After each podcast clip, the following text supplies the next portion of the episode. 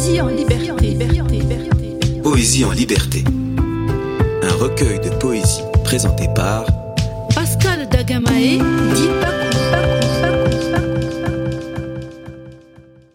L'attaque.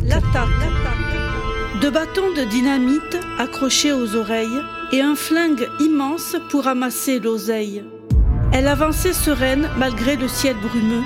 Sous son masque de laine, on ne voyait que ses yeux. C'étaient des yeux immenses, sans peur et sans reproche. Avec son sac à dos, elle nous vidait les poches. Elle avait tout appris, avait tout répété, sûrement de reine, un port de tête bien beau.